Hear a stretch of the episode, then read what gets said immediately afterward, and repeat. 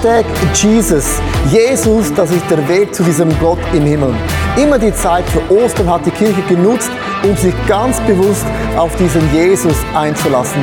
Wir werden ganz verschiedene Zugänge von Gott entdecken und das Geheimnis von Jesus lüften, wo er sagt, ich bin gekommen, um ihnen das Leben in Überfluss zu schenken.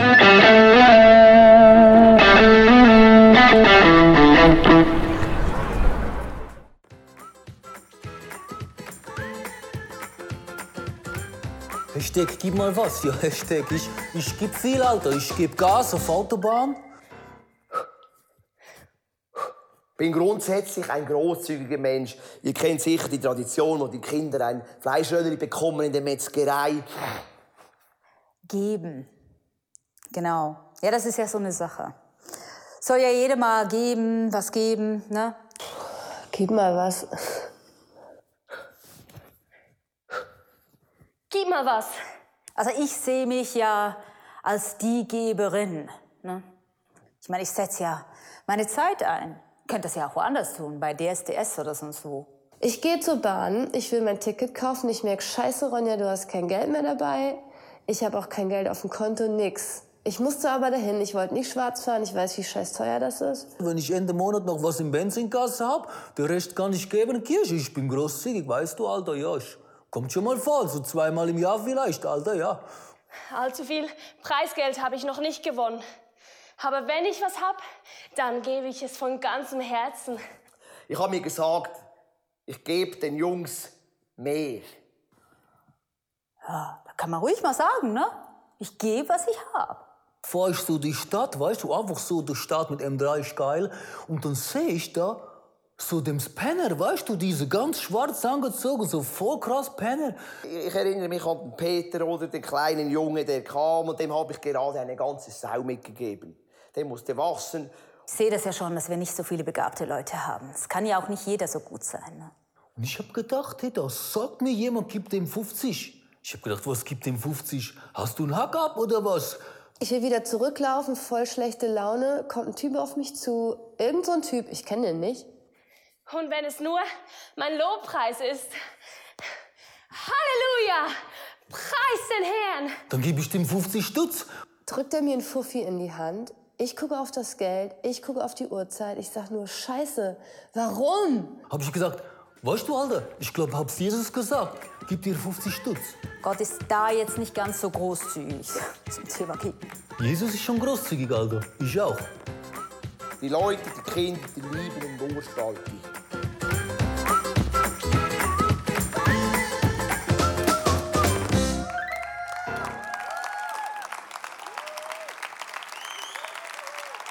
Vielen Dank. So schön. Schön hier zu sein.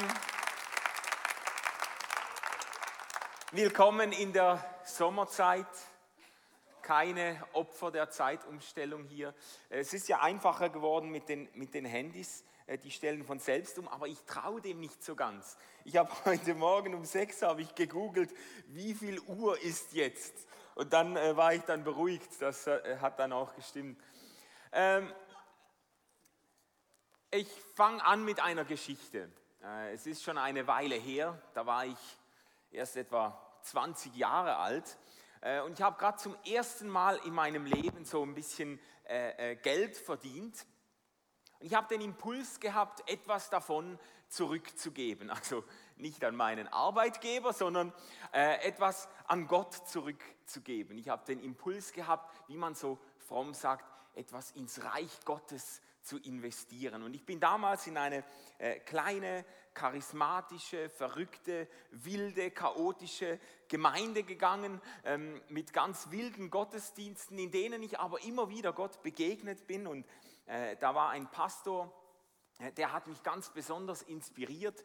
Und so habe ich dann äh, beschlossen, klammheimlich 2000 Franken. Ich habe noch nie so viel Geld weggegeben, aber klammheimlich 2000 Franken dort in die Kollekte zu geben. Und ähm, Beim nächsten Gottesdienst, als äh, die Kollekte dran war, da war ich bereit. Ich habe das Geld zusammengerollt, so wie ein mexikanischer Mafia-Boss oder so zusammengerollt in, meinem, in meiner Hosentasche gehabt. Und dann kommt ein Mitarbeiter der Gemeinde nach vorne und kündigt die Kollekte an und sagt, ja, unser Pastor, der möchte äh, eine Visionsreise in die USA machen.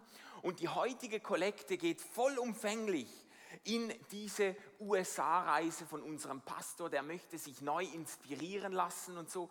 Und als das angesagt wurde, da hat sich meine Hand um, diesen Geld, äh, um dieses Geldbündelchen gekrallt. Und irgendwas hat sich da verkrampft in mir. Und zwar nicht nur, weil das vielleicht nicht unbedingt die beste Art und Weise ist, Geld für eine Visionsreise zu sammeln. Wenn du Pastor bist, dann empfehle ich dir, äh, versuch das Geld auf andere Art und Weise zusammenzukriegen.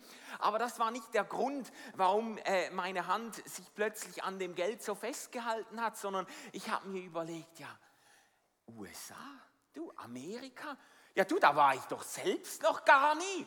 Ja du, ich fahre ja immer ins Bündnerland in die Ferien, gell? nichts gegen das Bündnerland, aber so USA, du, das würde mich eigentlich auch noch inspirieren.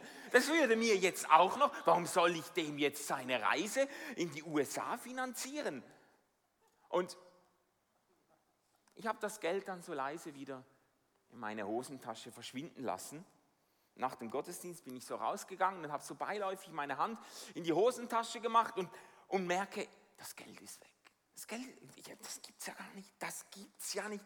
Das Geld war weg und ich habe dann, ich habe Schweißausbrüche gekriegt und bin zuerst so unauffällig im Gottesdienstraum äh, herumgelaufen. Irgendwann bin ich panisch wie ein Irrer unter diesen Stühlen herumgekrochen und habe dieses Geld gesucht. Und ein Mitarbeiter hat mich lange beobachtet und irgendwann ist er zögerlich auf mich zugekommen und fragt mich dann so zähneknirschend, ähm, suchst du das da und hält mir das Geld hin.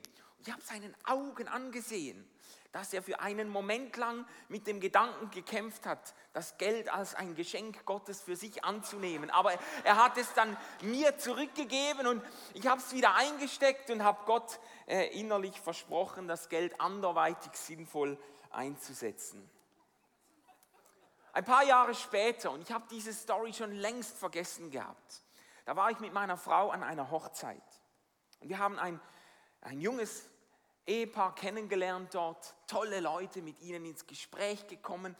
Und die haben erzählt, sie wären gerade daran, ein, eine ICF Church in, äh, in der Ostschweiz aufzubauen.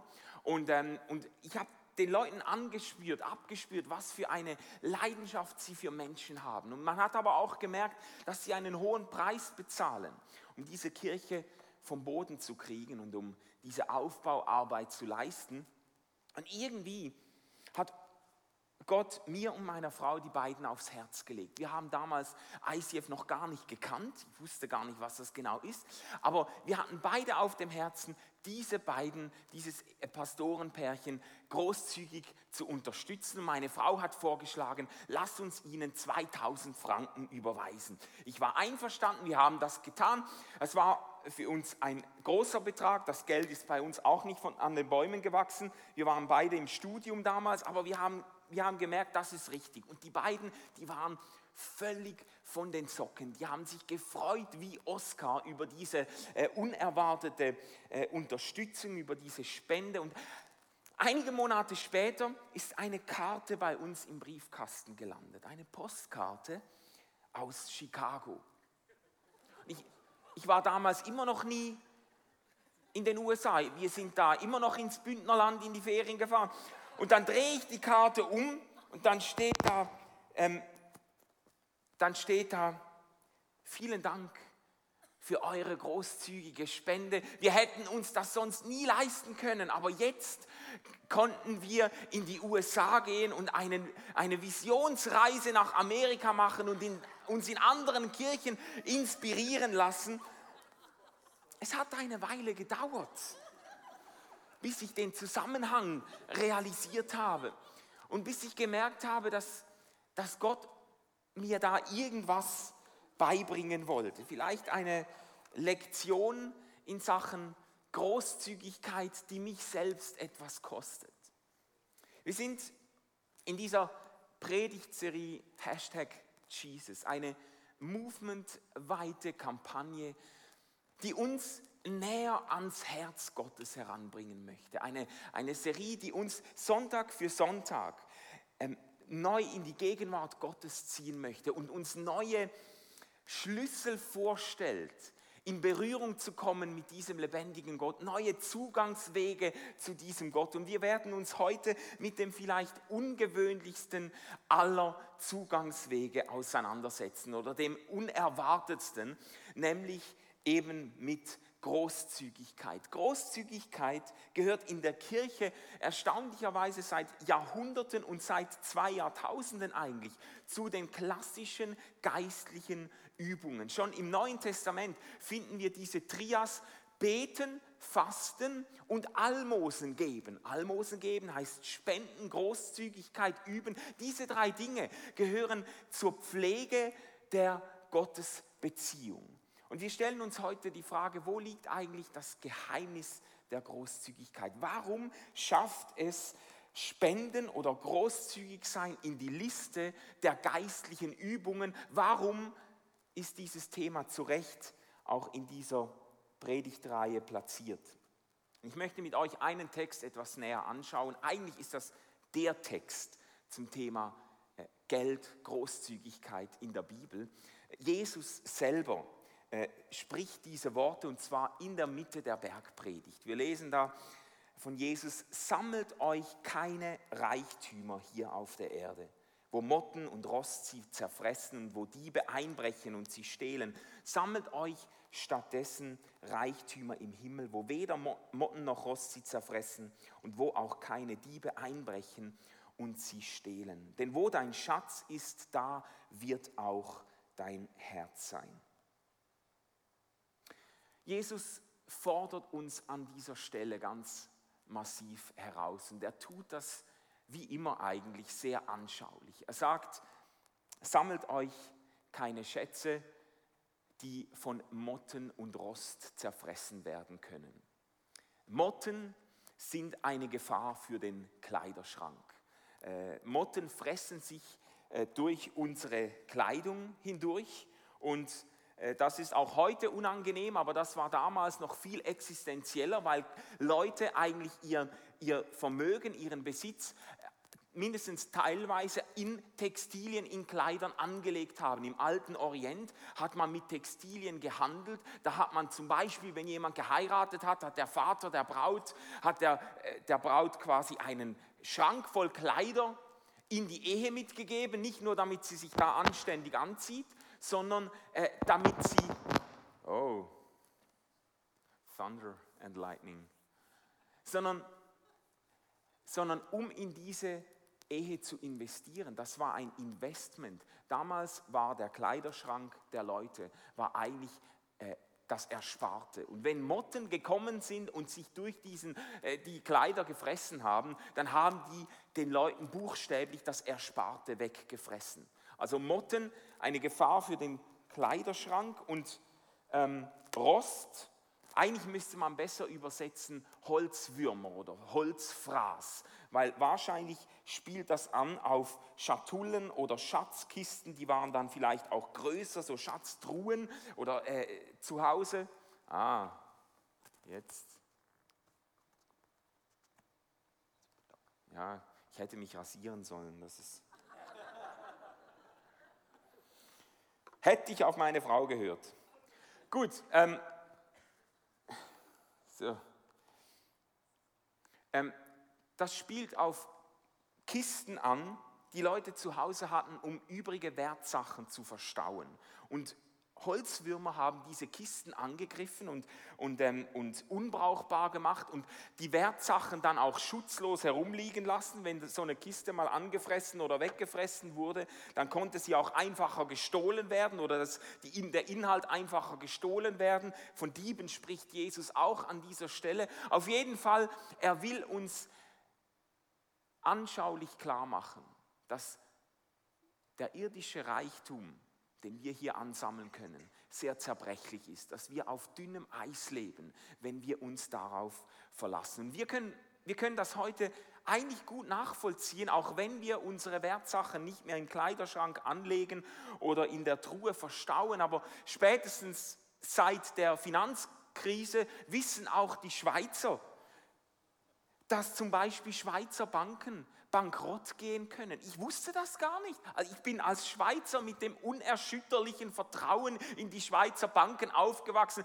Mir war gar nicht klar, dass es überhaupt ein mögliches Szenario ist, dass eine Bank Konkurs geht und dein ganzes Erspartes, alles, was du dich als, als richtiger Schweizer Füdlibürger zusammengespart hast, alles ist futsch, weil die Bank oder die Versicherung oder die Pensionskasse äh, äh, Konkurs geht. Also ähm, wir können das nachvollziehen dass das, was wir besitzen, eigentlich sehr zerbrechlich ist. Und Jesus sagt, setzt euer Leben auf etwas anderes.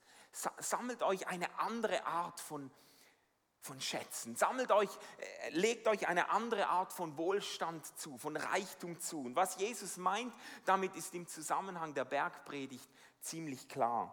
Jesus, Jesus macht deutlich, lebt für etwas, das größer ist als ihr selbst. Lebt für etwas, was das Leben anderer Menschen in Berührung bringt mit Gott, investiert ins Reich Gottes, investiert euer Leben in etwas, was Notleidenden aufhilft, das Hoffnungslosen Hoffnung gibt, was Ungerechtigkeit beseitigt. Investiert euer Leben für etwas Größeres. Und dann spitzt er das alles zu auf diesen Schlüsselsatz. Denn wo dein Schatz ist, da wird auch dein Herz sein. Wo dein Schatz ist, wird dein Herz sein. Man kann diesen Satz auf mindestens zwei Arten lesen. Zuerst einmal äh, ist der Satz enorm hilfreich für eine Herzdiagnose. Der Satz ist eine einfache Gleichung, der uns erlaubt, einen Blick in unser Herz zu werfen.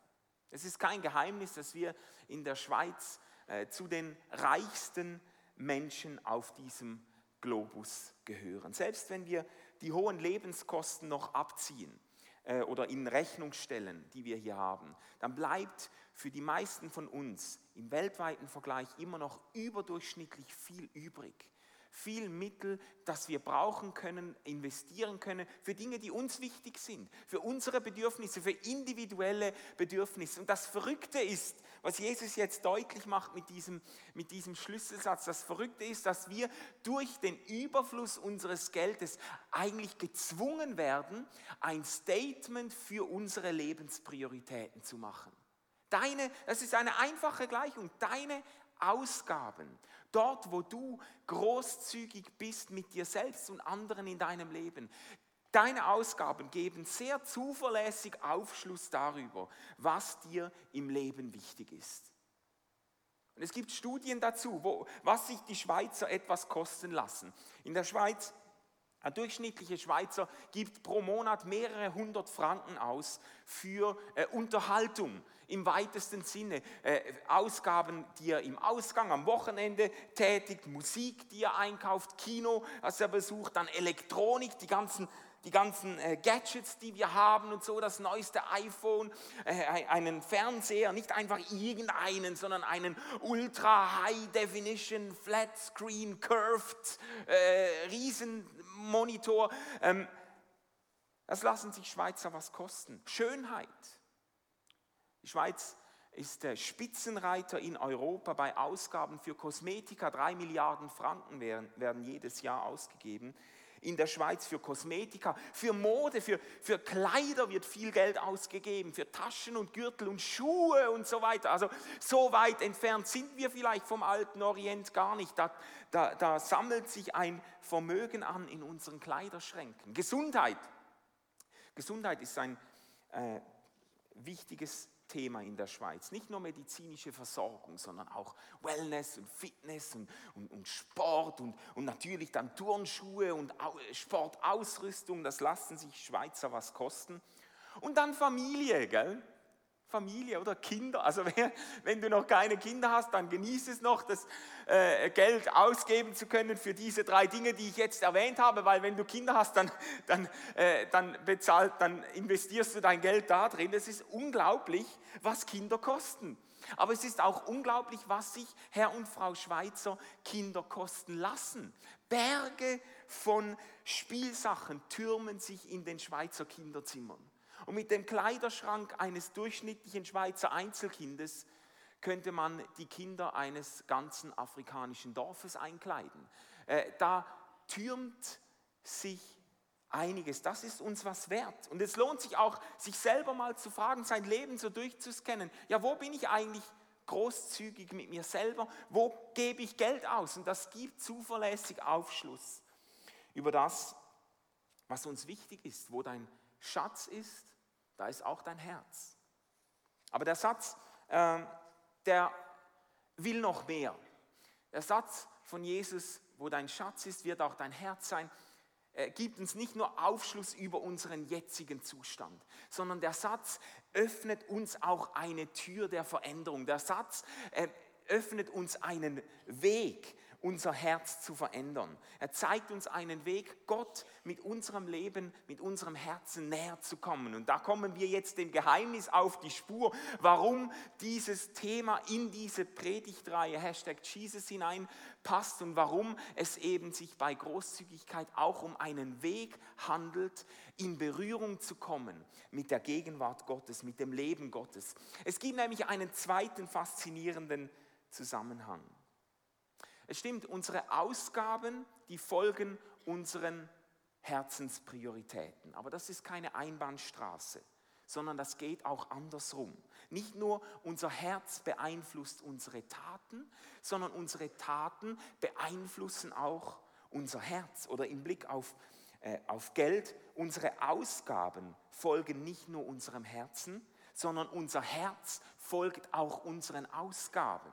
Vielleicht ist dir es aufgefallen in dem Satz von Jesus, äh, dass er eine unerwartete Zeitform verwendet. Das kommt nicht in allen Übersetzungen äh, gleich zum Ausdruck, aber Jesus sagt wörtlich übersetzt, wo dein Schatz ist, da wird auch dein Herz sein. Da wird, er benutzt die Zukunftsform, wo jetzt dein Schatz ist, wo du jetzt Geld investierst, wo du jetzt Großzügigkeit übst, da wird dir dein Herz hinfolgen. Da wirst du dein Herz hinlenken können. Versteht ihr? Da ist eine, ein Veränderungspotenzial in diesem Satz drin. Du kannst mit deinen Ausgaben nicht nur einfach feststellen, was dir im Moment im Herzen wichtig ist, sondern du kannst mit deinen Ausgaben steuern, lenken, was dir wieder neu wichtig werden soll. Versteht ihr?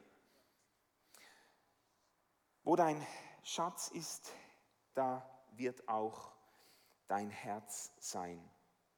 Jesus ähm, öffnet uns hier einen Weg, unser eigenes Herz auch zu prägen.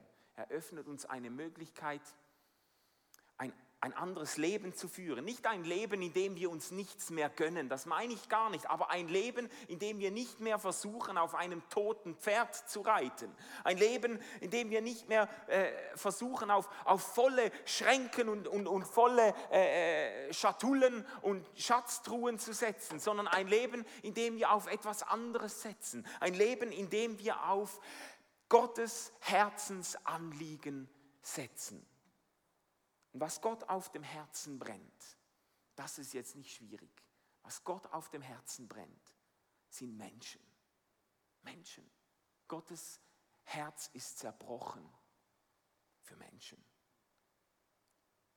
Und wir können mit unserem Leben in Menschen investieren. Du kannst mit dein, auch mit deinem Besitz investieren in Menschen in einer geistlichen Not, Menschen, die auf der Suche sind nach Gott. Du kannst investieren, indem du in deine Kirche investierst. Kannst du investieren in einen Ort, in eine Gemeinschaft, in der Menschen mit Jesus, mit der Liebe Gottes in Berührung kommen. Verstehst du? Das ist Du gibst das Geld ja nicht in eine Institution, nicht in ein System, nicht in eine äh, äh, fromme religiöse Einrichtung. Du gibst dein Geld aber auch nicht einfach in, äh, für, deine, für deine geistliche Grundversorgung oder für deine fromme Unterhaltung. Hoffentlich nicht, du bist ja hier nicht im Kino. Du gibst dein Geld, weil du, in, du kannst investieren ins Leben anderer Menschen. Du machst es möglich, dass Menschen durch diese Gemeinschaft dem lebendigen Gott begegnen und ihr Schicksal für immer gewendet wird. Versteht ihr? Ich sage immer, da wird im Himmel werden dir Leute nachrennen und dich suchen, deinen Namen nachschlagen und dich suchen, um dir zu danken. Und du sagst, ich kenne dich ja gar nicht. Ja, du kennst mich nicht, aber du bist Teil meiner Geschichte, weil du investiert hast in diese Gemeinschaft, in diese Gefäße, in denen ich Gott begegnet bin. Versteht ihr? Du kannst investieren in Menschen.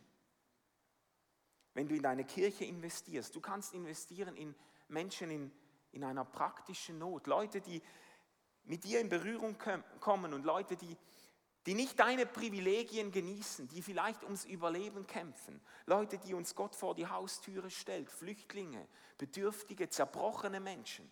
Du kannst investieren in ihr Leben. Jesus sagt, liebe deinen Nächsten wie dich selbst. Das ist das höchste Gebot. Und dieses Gebot hat nicht nur mit deinem Portemonnaie zu tun, aber das hat auch mit deinem Portemonnaie zu tun. Das ist ja das Letzte, was sich bei Christen normalerweise bekehrt.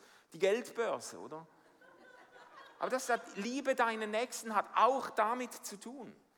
Und du kannst investieren, weil, weil Gottes Herz schlägt für diese Menschen. Du kannst investieren in Menschen. Das ist jetzt ein unangenehmer Punkt, aber wir müssen dem ins Auge schauen. Du kannst investieren in Menschen, die in Not sind, teilweise wegen uns. Du kannst investieren, du kannst einen Unterschied machen im Leben von, sagen wir, von Näherinnen in Bangladesch, von Teenager-Mädchen, 16, 15, 14-jährige Mädchen, die 16 Stunden am Tag, ohne Wochenende, in riesigen Hallen zu Tausenden unsere Kleidung zusammennähen. Einen Großteil unserer Kleidung, das, was wir bei uns im Schrank haben, was wir da ansammeln, das nähen die zusammen, versteht ihr? Kinder im Kongo. Ich habe eine Dokumentation gesehen. Herzzerreißend, Kinder im Kongo, herunter 10, 8-jährige, 6-jährige, bis zu 4-jährige Kinder, die mit bloßen Händen Kobalt schürfen, um Lithium-Ionen-Batterien herzustellen für unsere iPhones, für unsere Handys. Die werden selbst nie ein Handy besitzen. Die werden nie ein iPhone besitzen. Aber die bezahlen mit ihrem Leben um unsere Schatztruhe zu füllen. Mütter in China, die unsere Turnschuhe zusammenleimen und giftigen Dämpfen ausgesetzt werden, die sie unfruchtbar machen oder krebskrank machen. Versteht ihr, das ist ja das Verrückte. Und das ist, ich weiß, das ist kein schönes Thema, aber man muss ja auch, man geht ja nicht nur in die Kirche, um das zu hören, was man hören will, oder? Ähm, äh, das Verrückte ist eben, das Verrückte ist eben, es ist nicht nur so, dass es uns gut geht und anderen geht es so viel schlechter, sondern es ist sogar so, dass es uns gut geht, weil es anderen so viel schlechter geht. Versteht ihr? Unser, unser Wohlstand geht teilweise auf Kosten anderer Menschen. Und diese Menschen bezeichnet Jesus als unsere Nächsten. Das sind unsere Nächsten. Und diese Menschen, für diese Menschen ist das Herz Gottes zerbrochen. Und ich sage einfach, es wäre doch schön, wenn die evangelikalen Christen für einmal nicht die Letzten wären, die diese Zusammenhänge anerkennen. Es wäre doch schön, wenn die Christen für einmal nicht die Letzten in der Gesellschaft wären, die das als eine Ungerechtigkeit brandmarken und die sich überlegen, was könnten wir uns einfallen lassen, die Geld und Zeit und Kraft investieren, die sich die Gerechtigkeit etwas kosten lassen, versteht ihr? Und die damit ein Stück der Liebe Gottes auf die Erde bringen, die damit der Liebe Gottes Hände und Füße äh, geben für Menschen, die Gott zutiefst auf dem Herzen liegen.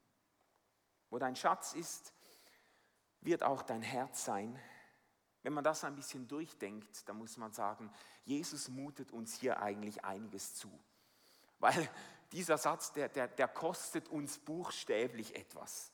Und wir könnten uns fragen, okay, Warum geht Jesus eigentlich davon aus, dass irgendeiner von uns sich darauf einlässt?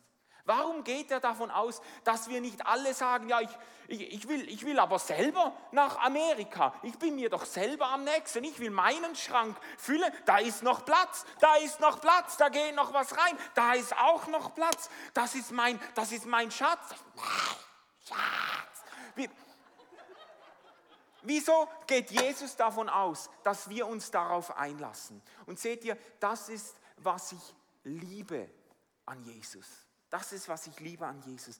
Jesus geht offensichtlich davon aus, dass etwas in uns, ins Leben anderer Menschen investieren will. Jesus geht davon aus. Und zwar, das ist im Unterschied zu vielen Christen setzt Jesus nie die, die, moralische Daumenschraube an. Jesus erhöht jetzt nicht den moralischen Druck über uns. Jesus sagt nicht, ja, ich habe ich hab mit, meinem Leben für dich bezahlt und du willst nicht mal den Zehnten bezahlen, du Ego-Sau und so. Nein, das macht Jesus nicht. Das macht er nicht. Aber Jesus appelliert auch nicht an unseren guten Willen. Er appelliert nicht an unsere äh, humanistischen Überzeugungen. Er setzt nicht auf unser selbstloses Herz, weil er weiß, wie es darum bestellt ist. Aber Jesus setzt auf etwas anderes. Offensichtlich zählt Jesus auf die Kraft des Heiligen Geistes in uns. Er weiß in uns drin, in uns ist etwas hineingelegt. Das will nicht nur für sich selbst leben. Das will nicht nur im eigenen Bauchnabel herumpulen für den Rest des Lebens. In uns lebt etwas. Das will für etwas Größeres da sein. Versteht ihr? In uns ist etwas drin. Da steht der Geist Gottes auf in uns. Und der will nicht nur für unser kleines, trautes Heim da sein. Der will nicht nur leben für den eigenen Schrebergarten und die eigene Briefmarkensammlung und die eigene eigene Doppelgarage. In uns ist etwas drin, das will für etwas Größeres da sein. Und das will einen Unterschied machen im Leben anderer Menschen. In uns ist etwas drin, das will Ungerechtigkeit bekämpfen und Gerechtigkeit herstellen und sich das Ganze etwas kosten lassen. Versteht ihr? Da Jesus zählt auf den Geist Gottes, den er in Menschen hineingelegt hat. Und wir sehen das von Pfingsten weg dass dieser Geist die Kirche erfüllt. Ist dir das schon mal aufgefallen in der Pfingstgeschichte? Wenn du das liest, in dem Moment, wo der Geist Gottes die Nachfolgerinnen und Nachfolger von Jesus erfüllt, in diesem Moment bricht eine Explosion der Großzügigkeit los. Das nächste, was wir lesen, das nächste, was wir lesen, nachdem der Geist Gottes Menschen erfüllt ist, sie haben ihren Besitz verkauft, sie haben Notleidenden geholfen, sie haben sich das Reich Gottes etwas kosten lassen. Und die, der Erfolg der Gemeinde Jesu, die, die Erweckung der ersten Jahrhunderte hat wesentlich zu tun mit der, General, mit der Großzügigkeit, die ähm, losgebrochen ist in der Gemeinde. Und dieser Geist, der wohnt bis heute in uns. Und deshalb ähm, eine ungewöhnliche Ermutigung für diesen Sonntag, für diese Woche. Wenn du, wenn du geistlich ausgetrocknet bist, wenn du mit dem Herzen Gottes neu in Berührung kommen möchtest, es gibt eine altbewährte Übung dafür. Wage es, in Gottes Herzensanliegen zu investieren. Wage es, in Gottes Herzensanliegen zu investieren, dafür, für das sein Herz zerbrochen ist. Lenke dein Herz in die Nähe Gottes, dorthin, wo sein Leben pulsiert. Wo dein Schatz ist, da wird auch dein Herz sein. Und lass uns, lass uns doch in den nächsten Tagen und Wochen ein paar verrückte Geschichten schreiben ein paar verrückte Geschichten schreiben mit diesem Geist Gottes in uns. Lass uns diesem, lass uns diesem Geist des Materialismus, der ängstlich immer sagt, das ist meins, das ist aber meins, das will ich nicht hergeben, äh, ich brauche mehr, ich brauche mehr. Lass uns diesem Geist den Stinkefinger zeigen, im Namen Gottes. Lass uns sagen, wir, wir, äh, da lebt noch ein anderer Geist in uns. Und der steht auf für etwas Größeres. Und lasst uns solche verrückten Geschichten schreiben, die uns etwas kostet, aber die unser Herz in die Gegenwart Gottes hineinschubsen. Jesus, ich, ich danke dir, dass du, dass du ein, ein Gott bist, der Großzügigkeit gelebt hat wie kein anderer, dass du dich verschenkt hast für uns, buchstäblich alles gegeben hast für uns. Und danke, dass du in uns einen Geist hineingelegt hast, der diese Angst überwindet, dass wir zu kurz kommen. Und dass du in uns einen Geist hineingelegt hast, der für etwas Größeres leben will. Und ich bitte dich, dass dieser Geist in unserem Leben zum Zug kommt. Ich bitte dich für jene unter uns, die noch am Kämpfen oder am Hadern sind.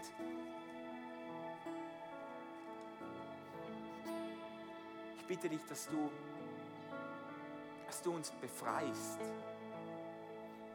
in deine Herzensanliegen zu investieren.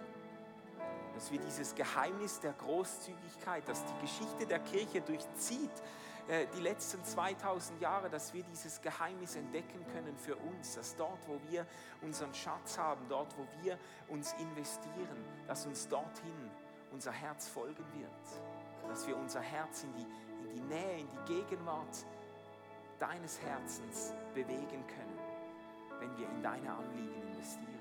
Ich bitte dich um ein paar gewaltige Entdeckungen und ein paar tolle Geschichten in unserem Leben diesem Thema in Jesu Namen. Amen.